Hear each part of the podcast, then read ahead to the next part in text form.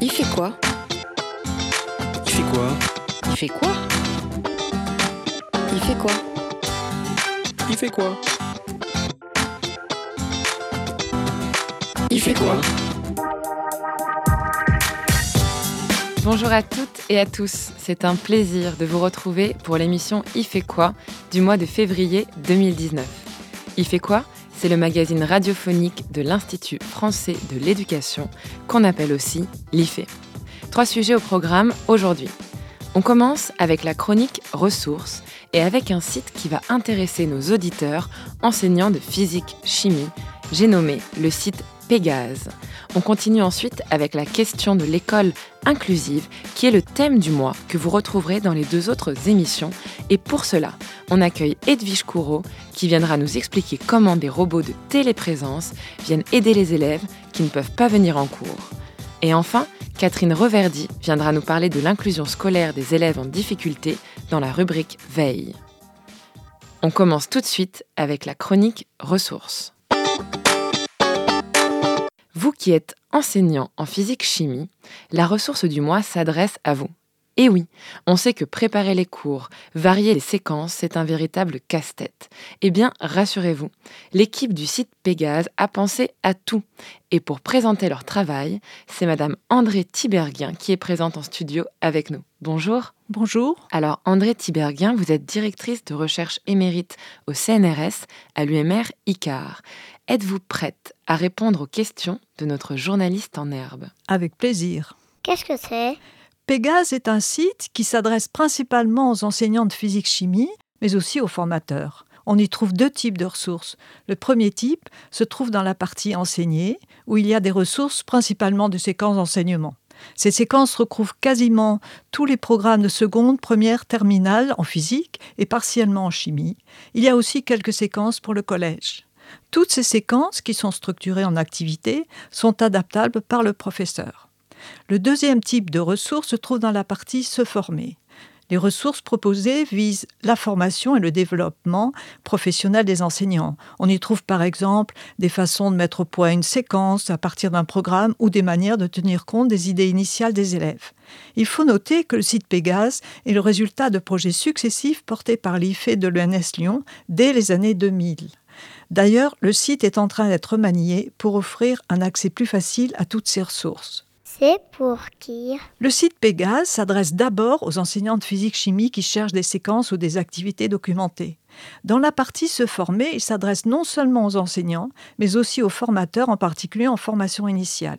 On peut même imaginer que des IPR en fassent une ressource de référence. Comment ça marche? Les ressources mises sur le site sont conçues par des groupes d'enseignants et de chercheurs en didactique qui travaillent en collaboration.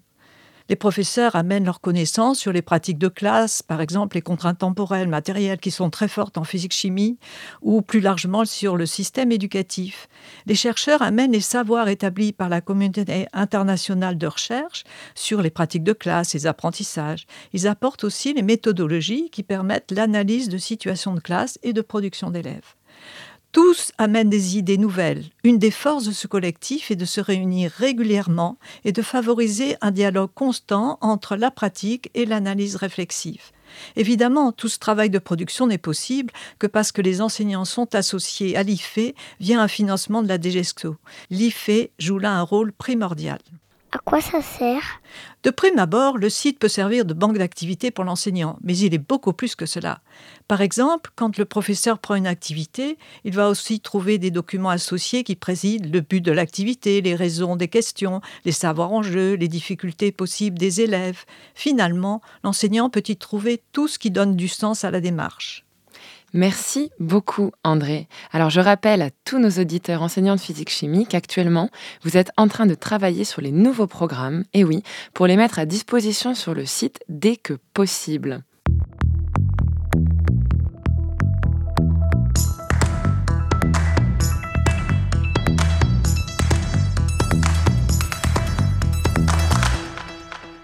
Comment continuer à apprendre quand on ne peut plus aller à l'école pour des raisons de santé Eh bien, l'Académie de Lyon et de Grenoble, en collaboration avec le Conseil régional Auvergne-Rhône-Alpes, ont trouvé la solution.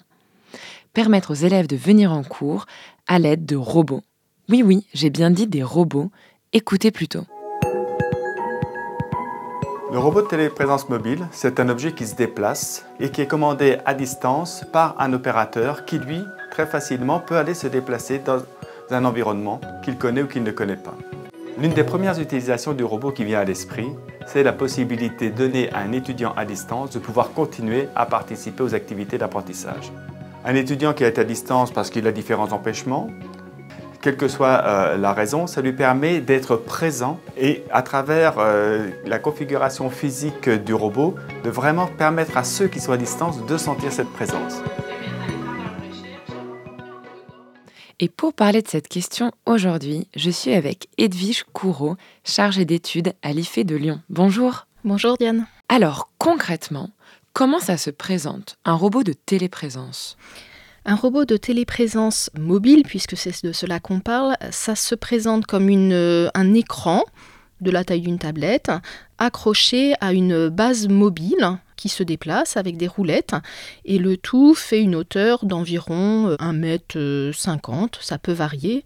Et ce robot de téléprésence mobile est relié à distance par Internet à un ordinateur avec une webcam qui représente l'élève, l'étudiant, la personne qui va être téléprésente à travers ce robot. Et alors, dans l'Académie de Lyon et de Grenoble, une expérimentation de ces robots a été mise en place entre 2014 et 2016. Est-ce que le bilan a été positif? Le bilan a été très positif. C'est une expérimentation qui a été mise en place à l'initiative du Conseil régional Auvergne-Rhône-Alpes et en collaboration avec deux académies, euh, Lyon et Grenoble. Entre 2014 et 2016, plusieurs de ces robots de téléprésence mobile ont été mis à disposition dans trois lycées de la région et deux établissements médicaux éducatifs. Ils ont pu être utilisés par euh, une quinzaine d'élèves sur les deux années et demie d'expérimentation, des élèves qui étaient empêchés de venir en cours pour des raisons de santé. Quel type d'élèves justement est-ce que ça peut toucher, ces élèves empêchés? Ça peut toucher tous les élèves. Pour l'instant, les usages qui ont eu lieu concernent plutôt des lycéens.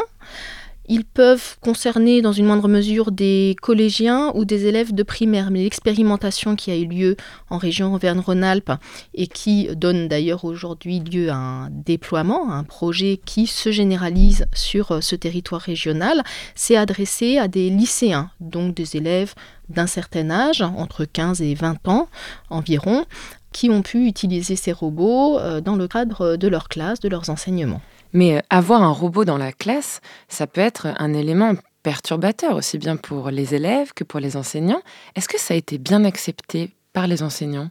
Au début, il y a eu des réticences d'une partie des enseignants. Une autre partie des enseignants était plutôt intéressée par euh, cette innovation, intéressée par ce nouvel équipement qui pouvait être proposé à des élèves euh, absents en complément d'autres dispositifs tels que le, SAPAD, les cours à domicile. Par contre, effectivement, une partie euh, du corps enseignant, des acteurs des établissements, était méfiant vis-à-vis -vis de ces robots qui s'introduisent dans la classe, par rapport auxquels il peut y avoir des questions de droit à l'image. Beaucoup d'enseignants craignaient d'être en fait euh, filmés pendant leurs cours et que ces enregistrements euh, se retrouvent par exemple sur Internet. D'autres craignaient que cela rompe le lien, l'intimité pédagogique au sein de la classe. D'autres encore pouvaient penser que les élèves allaient faire un mésusage de ces robots et d'autres encore pouvaient penser que la présence du robot allait perturber la classe.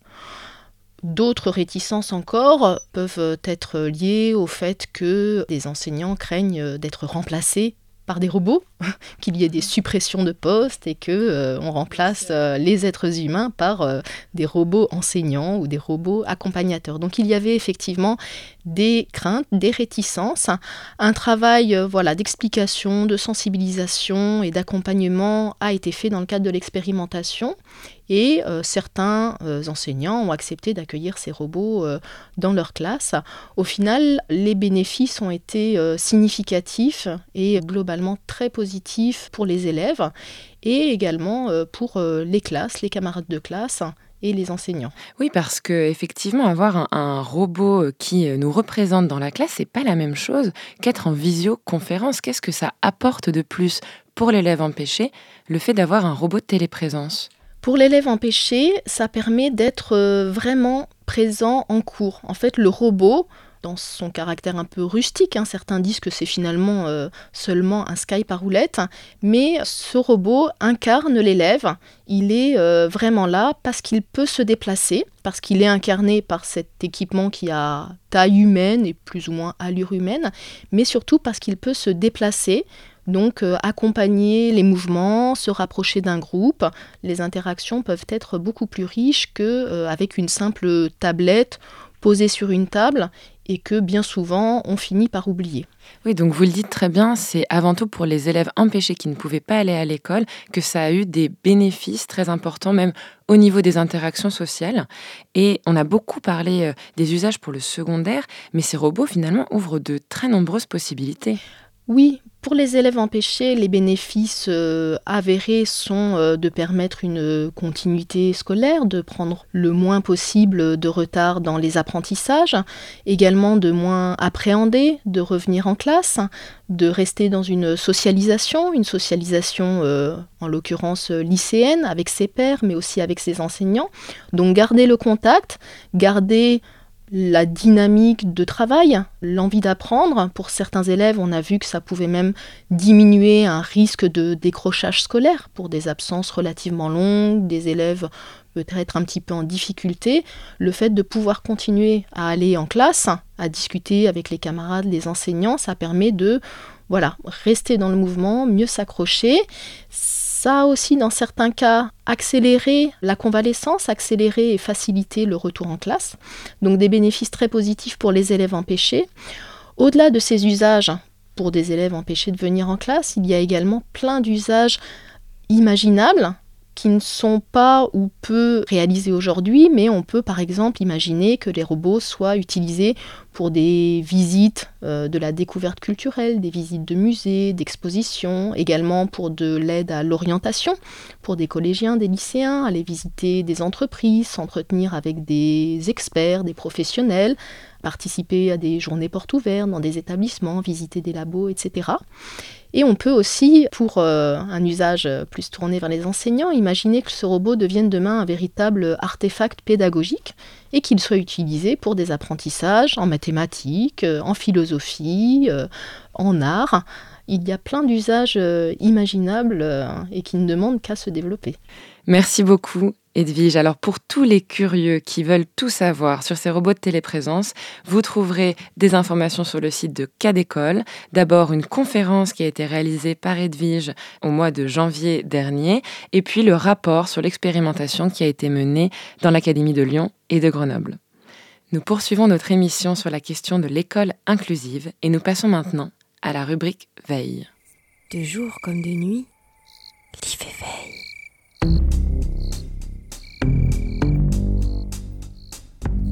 Aujourd'hui, nous allons plonger dans un dossier de veille de l'IFE, rédigé par Catherine Reverdy, chargée d'études et de recherche au service Veille Analyse à l'Institut français de l'éducation. Nous allons nous promener entre les lignes, picorer les mots, caresser les idées, sauter de page en page pour découvrir ce dossier. Êtes-vous prêts? Depuis 2005, l'école aujourd'hui est amené à scolariser l'ensemble des élèves dans leur diversité, puisque la nouvelle loi sur le handicap, avec une première définition, montre en tous les cas que euh, l'école doit aujourd'hui s'adapter à l'hétérogénéité des élèves et non plus les élèves de s'adapter à l'école. Donc il y a des nouvelles questions, des dilemmes de métier aussi, parce qu'avec l'arrivée euh, d'enfants ou d'adolescents avec des handicaps par exemple, ou des grandes difficultés scolaires, eh bien, on va se retrouver avec une hétérogénéité grandissante dans les classes, hétérogénéité pour lesquelles les enseignants peuvent peiner à trouver ou à résoudre les problèmes ou les obstacles que rencontrent ces élèves. Alors justement, on va parler d'école inclusive pour les élèves en difficulté. On parle beaucoup d'école inclusive pour les élèves en situation de handicap. Ici, on va faire un petit pas de côté par rapport à ce qui est fait habituellement. Donc on va parler d'un rapport récent de l'inspection générale qui fait le bilan des SECPA. Les SECPA, ce sont des sections d'enseignement général et professionnel adaptées. Il y en a environ 1800 en France qui scolarisent 87 000 élèves. Ces élèves sont des élèves en difficulté scolaire persistante et qui sont inclus dans les collèges. Donc les SECPA sont à l'intérieur des collèges. Le rapport préconise de développer la capacité inclusive des SECPA, c'est-à-dire qu'il y ait plus de passerelles entre les classes de SECPA et les classes du collège. Que les élèves puissent, par exemple, pour une certaine matière, aller suivre des enseignements avec leurs camarades dans d'autres classes. Le rapport préconise aussi que ces parcours d'élèves soient pensés dans leur continuité, c'est-à-dire qu'il y ait un travail, une coordination ensemble avec les enseignants des écoles primaires desquelles viennent les, élèves de SECPA, les acteurs de l'orientation à l'intérieur du collège, les lycées professionnels qui sont concernés et pour que les élèves qui souhaitent retourner dans l'enseignement général puissent le faire sans problème et que les élèves qui souhaitent faire un enseignement technique ou professionnel puissent le faire aussi. Mais dis-moi Catherine, on parle d'école inclusive et tu viens de nous parler des SECPA. Mais l'école inclusive, je pensais que ça ne concernait que les élèves en situation de handicap. Et non, historiquement, c'est un peu ce, qu'on pense. En fait, la loi de 2005 euh, concerne les élèves en situation de handicap et concerne les manières de euh, les intégrer au mieux euh, dans, les, dans les classes. Depuis, les termes ont un petit peu changé. L'intégration, c'était à l'école qui devait accueillir des élèves et donc aux élèves de s'adapter à l'école. Et l'école inclusive, c'est l'inverse, c'est-à-dire que l'école est capable, se donne les moyens plutôt, euh, d'accueillir tous les élèves et de leur, euh, euh, apporter une éducation de qualité. Et tous les élèves, ça veut dire quelles que soient leurs difficultés. Les difficultés peuvent provenir d'un handicap ou les difficultés peuvent provenir par exemple d'un trouble de l'apprentissage, c'est ce qu'on peut appeler les besoins éducatifs particuliers, ou peuvent provenir par exemple d'élèves qui sont dans, un, hôpital et qui ne peuvent pas venir, pour des raisons de santé, suivre les enseignements en classe. Mais qu'est-ce que c'est des besoins éducatifs particuliers?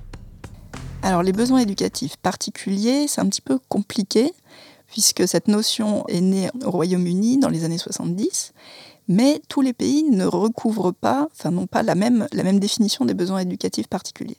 C'est-à-dire que pour euh, certains pays, les élèves en situation de handicap ne seront pas des élèves à besoins éducatifs particuliers. En Allemagne, par exemple, les élèves qui ont des difficultés de lecture sont classés dans les élèves à besoins éducatifs particuliers. En France, on met plutôt les troubles des apprentissages. Donc voilà, il y a plein de définitions qui changent suivant les pays. Après, le fait d'avoir une catégorie de besoins éducatifs particuliers, certains chercheurs, certains travaux de recherche disent que du coup ça va recréer une nouvelle catégorie. C'est comme si on découpait un petit peu les handicaps en différentes catégories et qu'on ne raisonnait sur ces élèves que par rapport à ce handicap ou cette difficulté. Mais comme tu le dis, en enfermant les élèves dans des catégories, est-ce qu'on ne risque pas de les stigmatiser au lieu de les inclure? Alors Là, c'est toute la question que se posent les professionnels de l'éducation au sens large, c'est-à-dire que soit on regarde la différence comme un apport potentiel, on s'enrichit de la diversité des profils des élèves, soit on regarde la différence comme potentiellement à risque de stigmatisation. C'est-à-dire que si on recrée des catégories, justement, les élèves vont être euh, stigmatisés et on va ne les voir qu'à travers cette catégorie.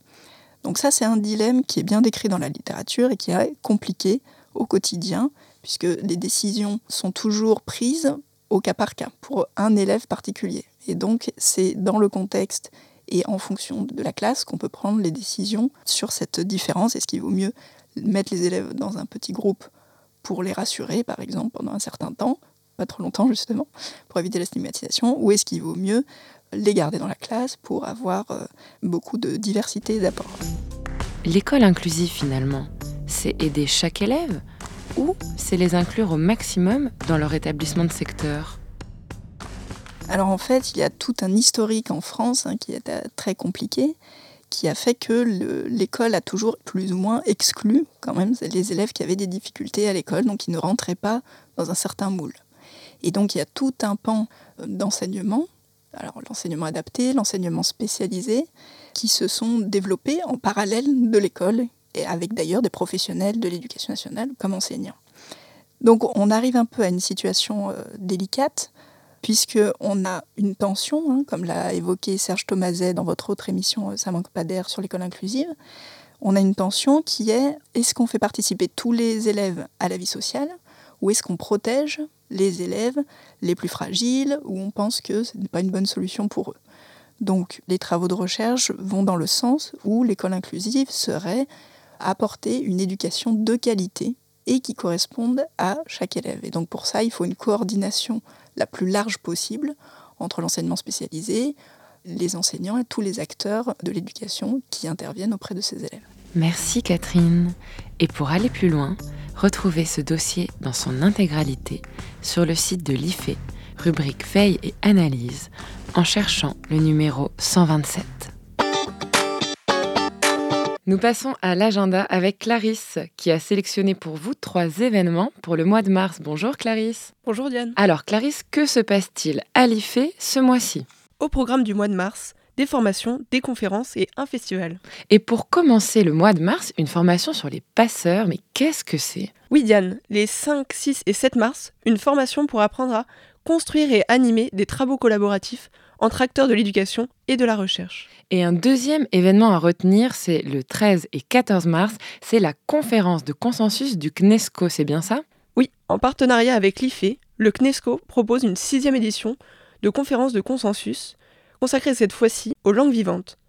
Durant des séances publiques, un jury d'acteurs de terrain auditionnera des experts issus de différentes spécialités didactique, psychologie, sciences du langage, Inscrivez-vous vite sur le site du CNESCO pour la suivre en direct sur Internet. Et le troisième événement, c'est le Festival national Science on Stage. Oui, Diane, le 29 mars, 26 équipes d'enseignants en sciences dans le secondaire et le primaire vont venir présenter leurs projets pédagogiques innovants et 11 projets seront sélectionnés pour représenter la France au Festival européen Science on Stage. Ce festival est une belle opportunité pour les enseignants de sciences de pouvoir échanger et présenter leurs activités innovantes. Merci Clarisse. C'est la fin de cette émission. Merci à toutes et à tous. À la technique aujourd'hui, comme toujours, Sébastien Boudin. Je remercie Clarisse Le Seigneur, stagiaire à la web radio Cadécole, pour la préparation et la présentation des actus. Et vous pouvez retrouver toutes les informations sur les sujets abordés dans cette émission sur le site de notre web radio Cadécole à l'adresse suivante ife.ens-lyon.fr cadécole. Et puis, on se retrouve au mois de mars pour la prochaine émission Il fait quoi. À très vite